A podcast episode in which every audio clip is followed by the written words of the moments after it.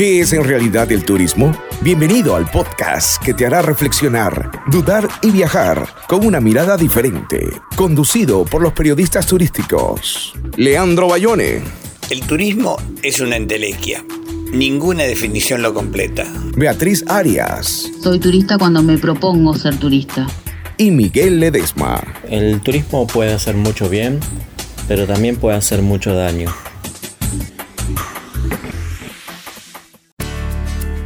Sean todos bienvenidos. ¿Qué es en realidad el turismo?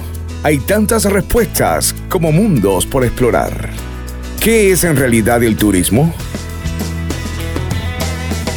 Sean todos bienvenidos a reflexionar qué es en realidad el turismo. En este capítulo hablaremos sobre la historia del turismo. Ya estuvimos hablando en el podcast anterior acerca de estos mitos y, concepciones erróneas que hay sobre el turismo. Pero algo que nos va a servir también a, poder desentrañar eh, estas cuestiones sobre el turismo son las ligadas a, la historia del turismo. Y si vamos a hablar de historia del turismo, es importante hablar de la etimología de la palabra. No hay una unanimidad de criterio en cuanto a si esta palabra proviene del anglosajón o del latín. Pero como sea del anglosajón, la, la palabra turismo deriva del turn y del latín de la palabra tornar. Y en ambos casos tiene que ver con, con, la posibilidad de ir de un punto hacia otro punto y luego volver al punto de inicial, ¿no? Eso es en esencia el turismo. Después, a lo largo de la historia se le han agregado y quitado cosas, pero en esencia es eso el turismo. Beatriz, ¿cuál crees vos que es el origen del turismo? Para mí comienza en la prehistoria, con los primeros hombres y sus ganas de explorar territorios. Em, pero bueno, en, la historia, eh, una de las primeras em, lo primero que tenemos planteado, lo primero que tenemos plasmado eh, por escrito, es que los primeros turistas surgieron hacia, el año 3000 a.C. en las antiguas ciudades de los sumerios en Mesopotamia. En esta comunidad nace lo que hoy conocemos como moneda, y con ella, bueno, nace el comercio y el deseo de viajar, tanto eh, por negocios como por recreación. Em, y otra cosa importante que inventaron los sumerios eh, fue la rueda y aún más importante la escritura y con esta la capacidad de poder plasmar por escrito lo que planificaban, entre otras cosas, los viajes. Para vos, Leandro, ¿cuál es el origen del turismo? Para mí, eh, remontándome a la, a, la, historia y a la antigüedad, este, tiene que ver con los ritos, los ritos de fertilidad, donde al principio de la primavera, cuando era la época de siembra o cuando era época de cosecha, y estos ritos eh, llevaban y grandes procesiones, grandes reuniones de, personas.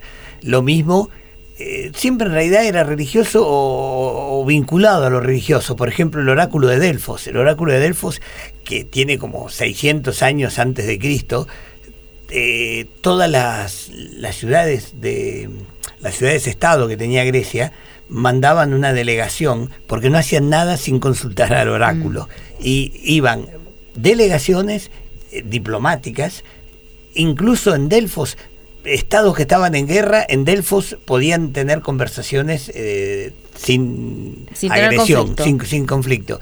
Y al mismo tiempo muchas personas, muchos individuos eh, viajaban sin digamos, no en calidad de embajadores, sino por su cuenta, este, y eh, aprovechaban las, eh, las custodias que tenían las delegaciones, porque había asaltantes de caminos, había toda la problemática. Pero además piensen ustedes que toda esta gente en los viajes se alojaba, toda esta gente comía, toda esta gente cambiaba caballos, eh, todo esto había estructuras que hoy son las mismas estructuras. Los primeros hospedajes. El, ejemplo más fácil que tienen para verlo hoy en día es el Camino de Santiago, eh, que prácticamente, y salvando algún hecho moderno que hay internet, eh, es este, lo mismo que se desarrollaba en el tiempo. Sin embargo, mucha gente insiste en que el turismo nace con la modernidad con Thomas Cook, un personaje que es muy reconocido en el ámbito académico, cuando estudiamos turismo siempre lo, lo vemos, ellos dicen, consideran ¿no? que Thomas Cook es el padre del turismo, eh, lo consideran el primer agente de viajes, porque en el año 1841 organiza la primera excursión de forma planificada, él eh, genera el primer paquete en el que ofrece alojamiento, transporte, comidas. Mirá. Esto lo hace en Inglaterra con un grupo de alcohólicos anónimos que iban de una ciudad a otra en, en ese país. Pero es recién, un siglo después, miren, miren ustedes, estamos hablando ya 100 años después, que el turismo se empieza a popularizar como palabra y como fenómeno, ¿no? Cuando empezamos a escuchar esto que es el turismo de masas, alrededor, del mundo todos empiezan de a poco a viajar. Y esto tiene que ver por un lado porque, bueno, las mujeres también empiezan a liberarse y también a, poder considerar la posibilidad de ser turistas la gente de la tercera edad también empieza a ver ciertos beneficios en la posibilidad de viajar y se da un fenómeno masivo también que tiene que ver con la televisión, ¿no? La televisión se convierte en el principal canal para empezar a informar y hacer publicidad sobre el turismo y que gente que quizás todavía no tenía la posibilidad de viajar pueda empezar a viajar, pero con la televisión. ¿Qué es en realidad el turismo? Puedes enviar tu respuesta a arroba foropertour. ¿Qué es en realidad el turismo? ¿Ustedes pensaron alguna vez que hay hitos que hicieron historia, que impactaron de alguna forma en el turismo mundial? A ver Y si. hay muchos, ¿no? Bueno, les voy a decir alguno que a mí me parece. En 1911, el descubrimiento de Machu Picchu. Esto fue muy importante porque. eh, Cono- con- descubren- ¿Conociste, conoces Machu Picchu? No, no, Yo creo que ninguno de los tres acá No, todavía conocemos. Yo tengo ganas de conocerlo este año. Tenemos sí. pendiente ese viaje. Sí. Yo no. Ah, bueno. Este, bueno, yo tengo A mí me ganas. gusta más este, la cultura clásica. Eh, no Está me- bien. Europa. Eh, sí, Eh, estuve en, en ruinas eh, en México. No, tuve calor, lo- no me. Sí, habrá que ver cuánto tiempo le queda a Machu Picchu, ¿no? Porque creo Sí. que sobreabusaron Sí, que- de, de Sí, ese... creo- Sí. Igual creo de que ese están atractivo. Están ¿no? Pero es lo que- que decíamos al principio, eh, la, la situación, el, el- el peso que tiene la, la sociedad sobre la, explota- sobre la explotación, ¿no? Exacto. Este, bueno, Pero hace apenas poco más de 100 años entonces que, que descubren a Machu Picchu y uno piensa como turista que quizás eso existió toda la vida y estuvo ahí disponible. y, re- y apareció recién hace 100 años. Y otra cosa que pasó con esto es que colocó a Perú en el mapa Sí, como un destino. estaba borrado Sí, antes. Y esto también, eh, eh, de- como coletazo, hizo resurgir a Cusco. Claro. Mm. Otro hito, a ustedes, yo para mí es el 15 de abril de 1912. ¿Habías nacido ya? No, No sé. no, este, yo no, pero Mirta Legrand, sí, este, el hundimiento del Titanic. Sí. Eh, yo fui una, creo que una de las pocas personas que no vio la película, pero, No podés no ver la pero película. bueno, todos sabemos qué, qué pasó con el Titanic y, y cómo eso influyó en la, eh, en la industria, digamos, relacionada con, con lo marítimo y las navegaciones, pero que también, por Mm. supuesto, afectó al turismo, ¿no? otro hecho que tampoco había nacido así, no, no, no se hagan los Bueno. chistosos. El accidente de Hindenburg en Nueva Jersey en 1937, donde murieron 36 personas eh, incineradas. ¿no? Yo creo que todos tenemos en mente el, el video, ¿no? Hay unas Sí, escenas hay, y creo que sí, están en. YouTube también de cómo se empieza a incendiar ese... Y viste que Zeppelin. instantáneo. Sí, Eh, sí. Fue horrible. Impresionante. Eso hizo que eh, los zeppelines desaparecieran como medio de viaje. De ¿no? transporte. Que no lo podamos disfrutar en la actualidad. Sí. Otro hecho que me que para mí sí, este, es el- yo tuviera que definir un antes y un después, diría las Torres Gemelas. Ah, Ahí sí. sí habías nacido. Sí, Sí. sí, sí, sí, ustedes también. Nosotros también. Este, Sí, hacía unos pocos años. el pobre, Sí, más, sí, habían verdad. nacido y pudieron. Este, lo que pasó el 11 de septiembre cambió el mundo de una manera que, bueno, que lo estamos Sí. viviendo, ¿no? Es, eh, Con el tema de los atentados. Y eso hizo que el viaje fuera mucho más este, intenso Sí. el momento de la entrada. Y de que los se implementaran normas de seguridad sí, que hasta ese momento no. No se controlaba tanto como No. se empezó a controlar para que realmente el viaje en avión sea un viaje seguro. Todavía existen los riesgos, ¿no? Pero este, a partir de, de- de ese 11 de septiembre Hubo cambió. antes algunos secuestros, pero habían desaparecido ya, ya no era una modalidad. Claro, fue un, fue, un atenta- fue un atentado terrorista, más que un secuestro Sí. eso, ¿no? Lo que me lleva a pensar esto, ustedes hablaban de la edad, yo he viajado en aviones cuando se podía fumar. Y Ah, ustedes mira. no saben, todo el mundo fumaba y Qué fumaba horror. arriba de los aviones. Qué molesto, Y qué era molesto. algo natural, ¿eh? Los- Mm. de, de hecho, los asientos tenían Con el cenicero. cenicero. Este, esto parece increíble. ¿no? Por suerte eso Por- sí no sí. lo, no lo vivimos. Dejó de estar. ¿Qué es en realidad el turismo? Hay tantas respuestas como mundos por explorar. ¿Qué es en realidad el turismo? Bueno, y yo les quería comentar algunos hitos históricos que propiciaron el turismo. Mm, por ejemplo, la creación de carreteras. Y les cuento que se comenzaron a construir en Babilonia, con eh, allá por el año 1700 a.C., el rey Hammurabi de, de Babilonia eh, realizaba viajes eh, por su imperio, se desplazaban estos reyes muchas veces para participar en las festividades, en los ritos sacerdotales, que eran los que comentabas vos, Leandro, hace un ratito.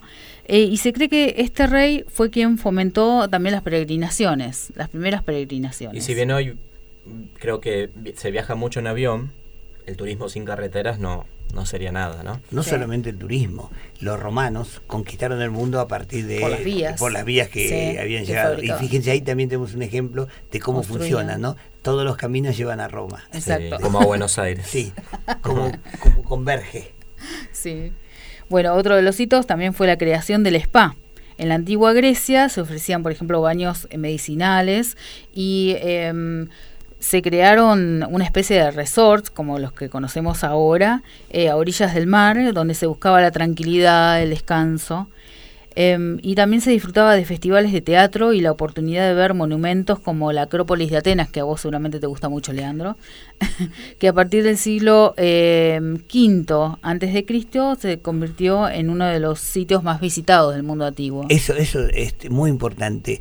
Los monumentos que se hacían, los edificios enormes, eran objeto de atracción turística. Sí. O sea, venían de todas partes a ver eso que se había hecho. Tan y las ciudades imponente. se esforzaban en hacer eh, cada, cada ciudad que podía lo más imponente que Como las alcanzaba. antiguas catedrales Sí, también, sí. Claro. Sí.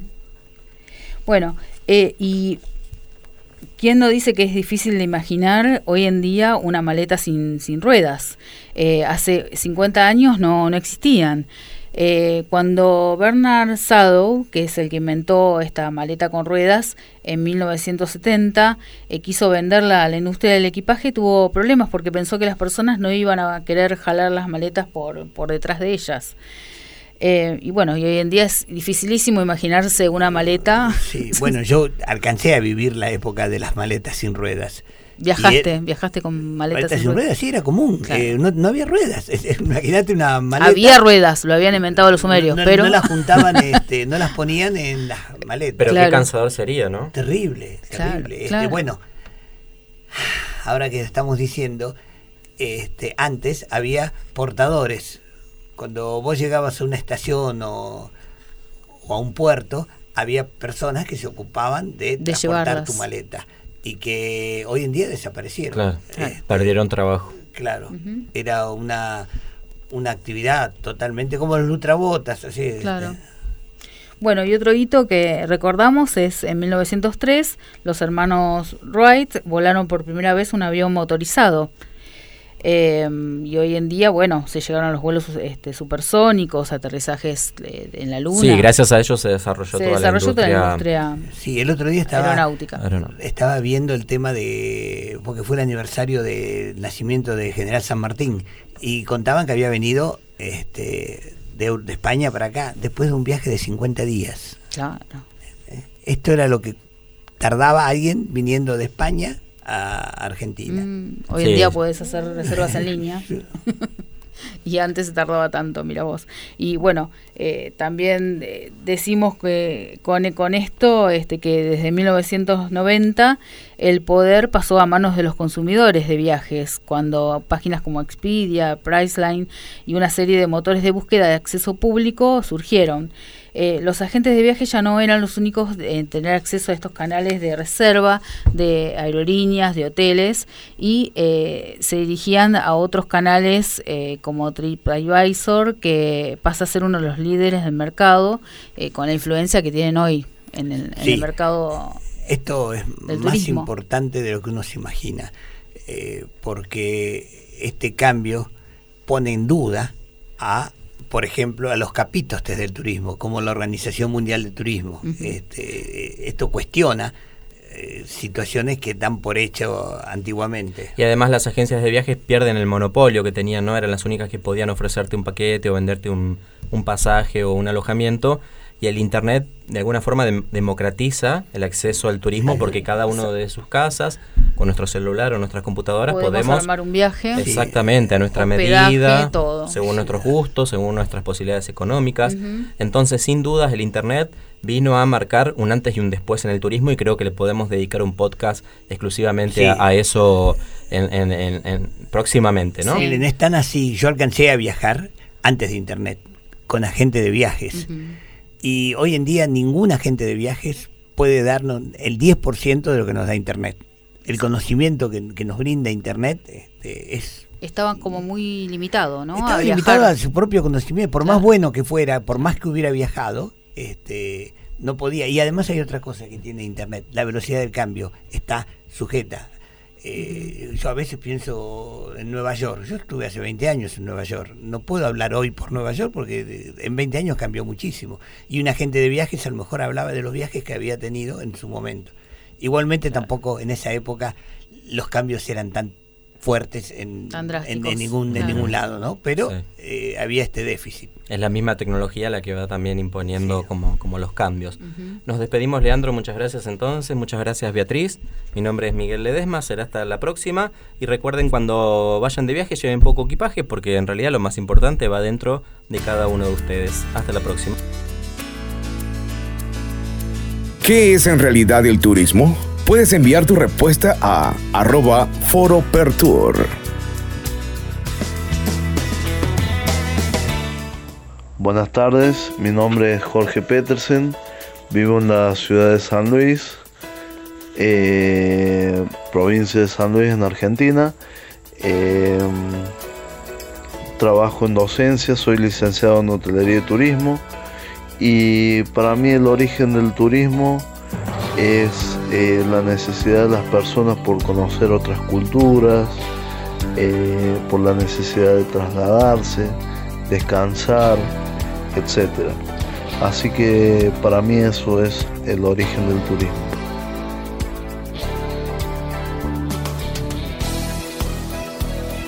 ¿Qué es en realidad el turismo? Es una producción de Foro de Periodismo Turístico en colaboración con Lorenzo González Palma y su programa radial Visión Empresarial. Los invitamos a seguirnos y contarnos sus opiniones en las redes sociales. Hasta el próximo podcast.